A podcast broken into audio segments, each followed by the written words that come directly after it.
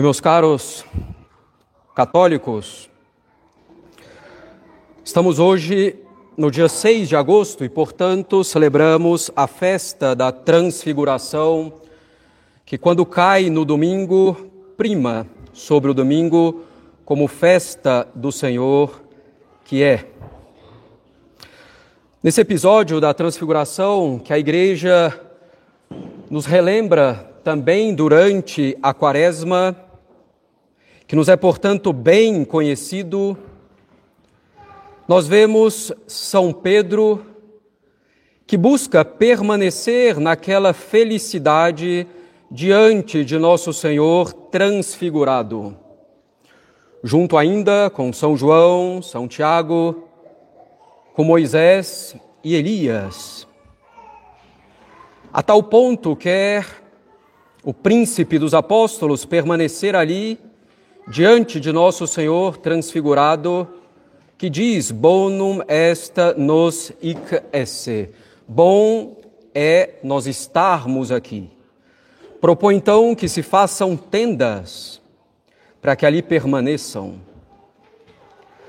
Caros católicos, esse desejo de São Pedro, esse desejo de felicidade, é o desejo de todos nós.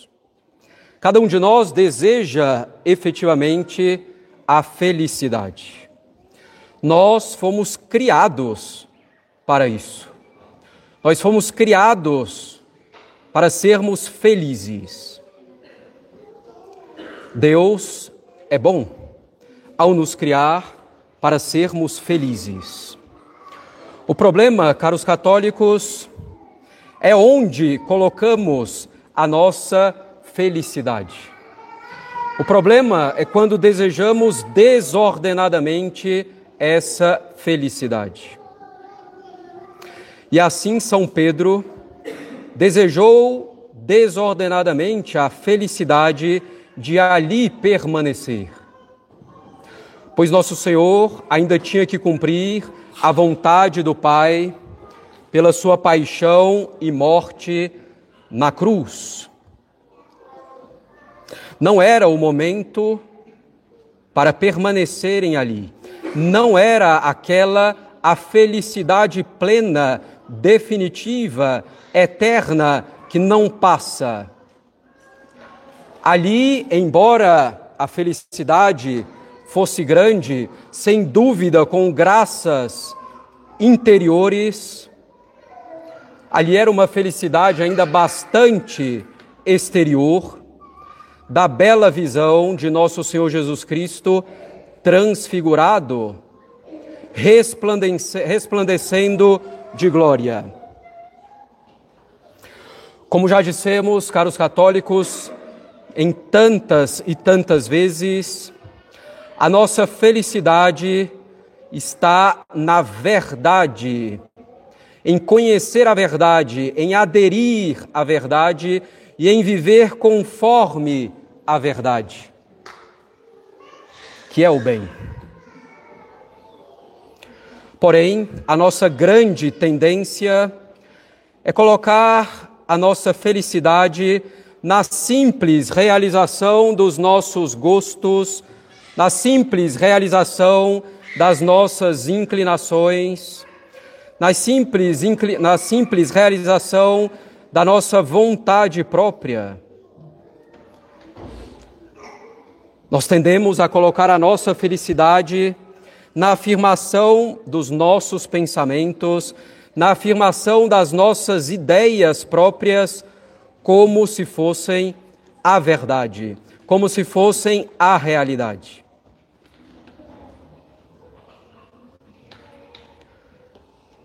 E caros católicos, no fundo, esse é o grande motivo da crise na igreja que redunda na crise na sociedade. É isso que leva à busca pela mudança de doutrina, é isso que leva à busca pela mudança da moral, é isso que busca a mudança que faz buscar a mudança na liturgia, no culto devido a Deus. No fundo, é uma busca pela felicidade, mas uma busca desordenada e com uma má compreensão do que é a nossa felicidade. O que se pretende é mudar a verdade e a realidade para sermos felizes.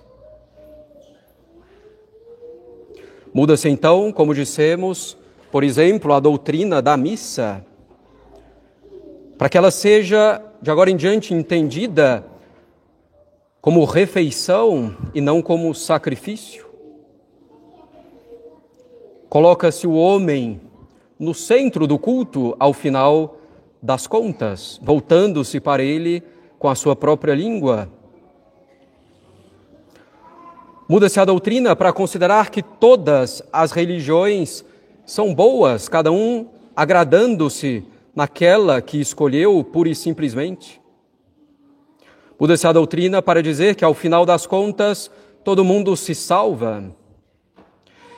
E assim vai por terra também, caros católicos, a moral dos mandamentos, a moral das virtudes. Vai por terra a moral familiar, a moral sexual. Vai por terra absolutamente todo o fundamento da vida moral, a não ser os mais óbvios, como não matar e não roubar, e mesmo assim, se consideramos o aborto, a eutanásia, temos aí o homicídio aprovado em nossa sociedade, favorecido, louvado inclusive. Temos o uso também de drogas cada vez mais permitido, disseminado. A crise na igreja, caros católicos, vem da busca da felicidade, mas totalmente mal compreendida. Querem mudar a doutrina, a moral, a liturgia para sermos felizes, como se a felicidade consistisse em viver tranquilamente naquilo que queremos, que achamos, que gostamos, pura e simplesmente. Busca-se evitar o sofrimento ao máximo e elaboram-se teorias e mais teorias para justificar a vontade própria, cada um individualmente e também na sociedade. É realmente a religião do homem, o homem que fabrica, que pretende fabricar a realidade, o homem que pretende decidir onde está a sua felicidade a cada momento e como é contraditório. Pois vemos, caros católicos, como vivemos em uma sociedade tão triste, sem rumo, sem sentido, a sociedade em colapso completo, com cada vez mais dificuldades de saúde mental que poderiam ser amenizadas ou evitadas em uma sociedade que busca a verdadeira felicidade, viver conforme a verdade. Querer fazer da terra o céu com felicidade plena sempre se torna, no fundo, caros católicos, um inferno. Porque jamais poderemos alcançar aqui essa felicidade plena. Torna-se uma busca sem fim, angustiante, como já dissemos também em outra ocasião. E que tremendo pecado de orgulho, querer nós mesmos fabricar de algum modo a realidade, é querer ser como deuses. É o pecado original, é o grande pecado, é sempre o fundo contido em todo o pecado mortal. Nós queremos ser como deuses estabelecer a realidade e a verdade e a nossa felicidade. Caros católicos, não é aí que vamos encontrar a nossa felicidade, o nosso bem. Não é na nossa própria doutrina, nas nossas próprias elaborações, na religião do homem É na doutrina católica, a doutrina católica que, como diz São Pedro na epístola de hoje, não é uma fábula. Não seguimos fábulas, mas nosso Senhor. Nós seguimos a verdade estabelecida por Deus ao criar toda a natureza. Nós seguimos a verdade revelada por Deus. A verdade que vem de Deus, que vem de nosso Senhor, homem Deus, e que vem do Espírito Santo, a terceira pessoa da Santíssima Trindade. E essa verdade não pode mudar, ela não muda. O dogma, caros católicos, não pode mudar. Deus fala de si mesmo e ele não muda. Portanto, que Deus seja um só em três pessoas não é algo que possa mudar. Que nosso Senhor seja homem Deus não é algo que possa mudar. Que Deus seja perfeito, infinitamente bom, que tenha nos criado por amor não é algo que possa mudar. O dogma não pode mudar. Deus fala também da nossa natureza, dos mandamentos, das virtudes. Nossa natureza não muda, os mandamentos não mudam, as virtudes não mudam. Nosso Senhor instituiu, porque quis, a nova e eterna aliança, e ela vai então permanecer eternamente não pode mudar. A igreja, na sua constituição divina, não pode mudar, ela é hierárquica. Existe dentro da igreja a sua parte docente que ensina, que governa, que administra os meios de santificação, e a igreja dissente, aquela que aprende que é governada e santificada principalmente por meio dos sacramentos. A igreja é hierárquica e é também monárquica, com São Pedro sendo o cabeça da igreja e seus sucessores, os papas ao longo dos séculos, sendo então os monarcas na igreja. A igreja ensina, caros católicos, o que ela recebeu de Cristo. Aconteça o que acontecer, devemos sempre permanecer fiéis ao que a igreja sempre ensinou.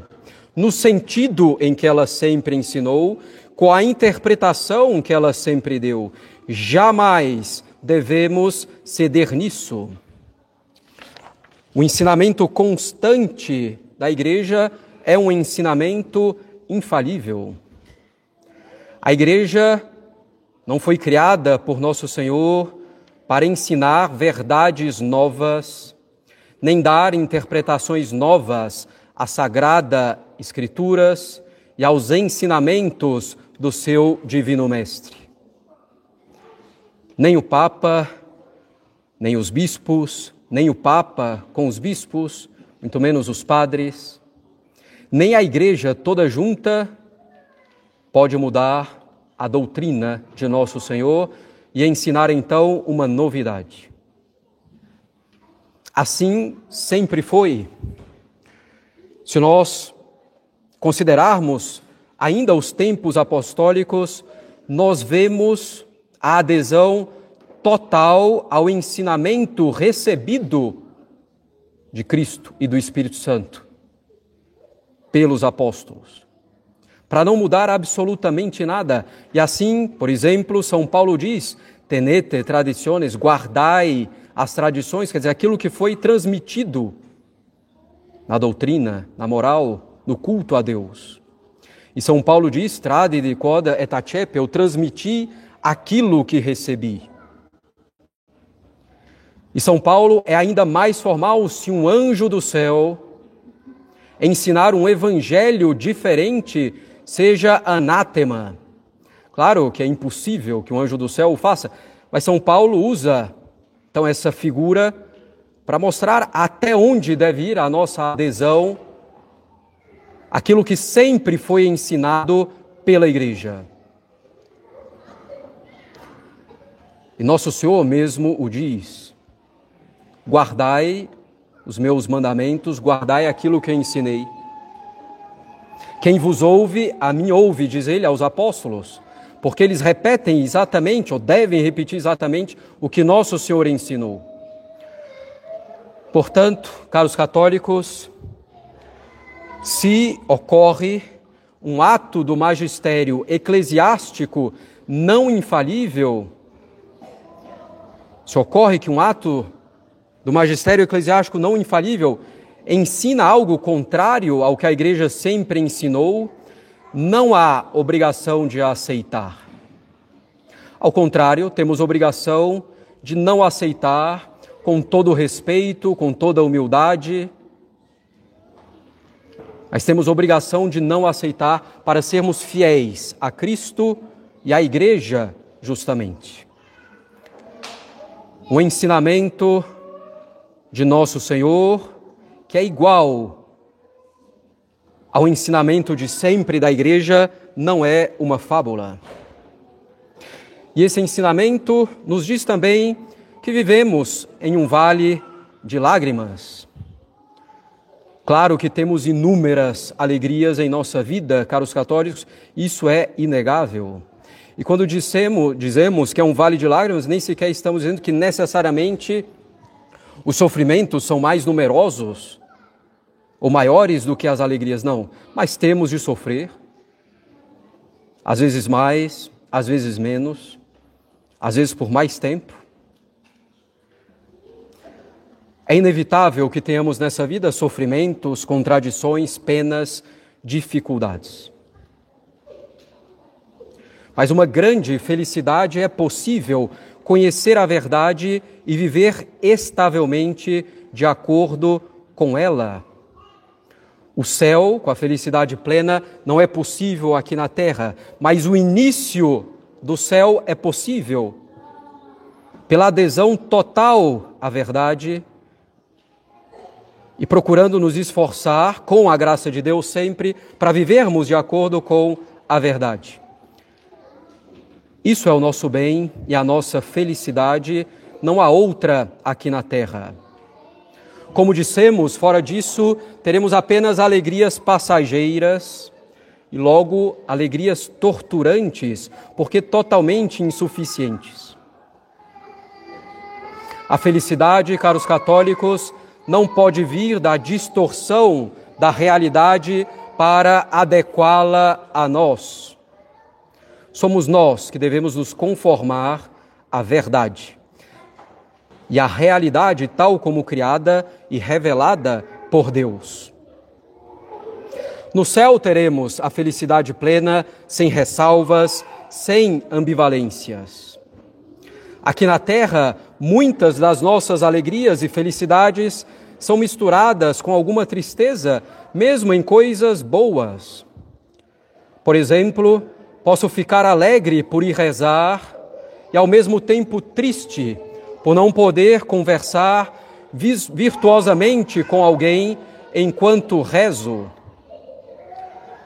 No céu, ao contrário, teremos todo o bem e todos os bens sem divisão e ao mesmo tempo. Todo bem ao mesmo tempo e sempre. No céu teremos toda a verdade, todo o bem, ao mesmo tempo, sempre sem risco de perder essa felicidade, sem mistura alguma com o mínimo erro, sem mistura alguma com o mínimo mal ou com a menor tristeza. E aí, finalmente, caros católicos, poderemos dizer definitivamente bonum est nos hic esse Bom é para nós estarmos aqui. Querer permanecer definitivamente em qualquer felicidade aqui nessa terra é viver na tristeza. Nós devemos, caros católicos, isso sim, desejar o céu verdadeiro após a nossa morte. O céu que tem toda a verdade e todo o bem ao mesmo tempo, sempre sem risco de perder, sem nenhuma mistura com nenhum erro, nenhum mal e nenhuma tristeza. Devemos desejar ardentemente o céu.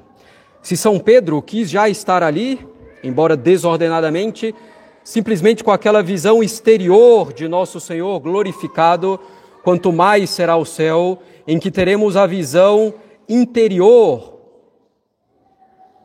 com a nossa inteligência da perfeição divina. Devemos desejar ardentemente o céu, caros católicos, e é uma coisa que vai se perdendo facilmente no nosso cotidiano. Esquecemos que a felicidade plena é no céu e que aqui estamos preparando essa felicidade.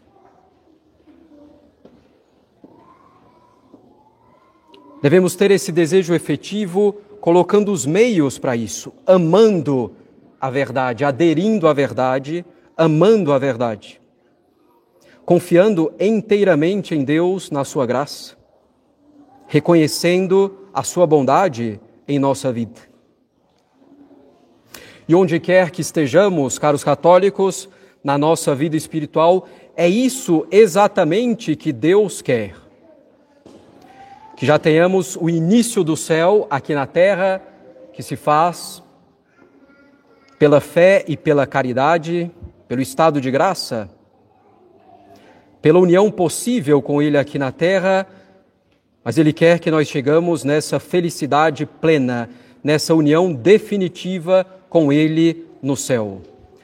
É para isso que Ele nos chama e não fica nos esperando, Ele nos acompanha do ponto onde estamos, com todas as nossas misérias com as quais estamos agora, com os nossos pecados em que estamos agora, Ele nos chama para começarmos esse caminho para o céu, esse caminho para a santidade.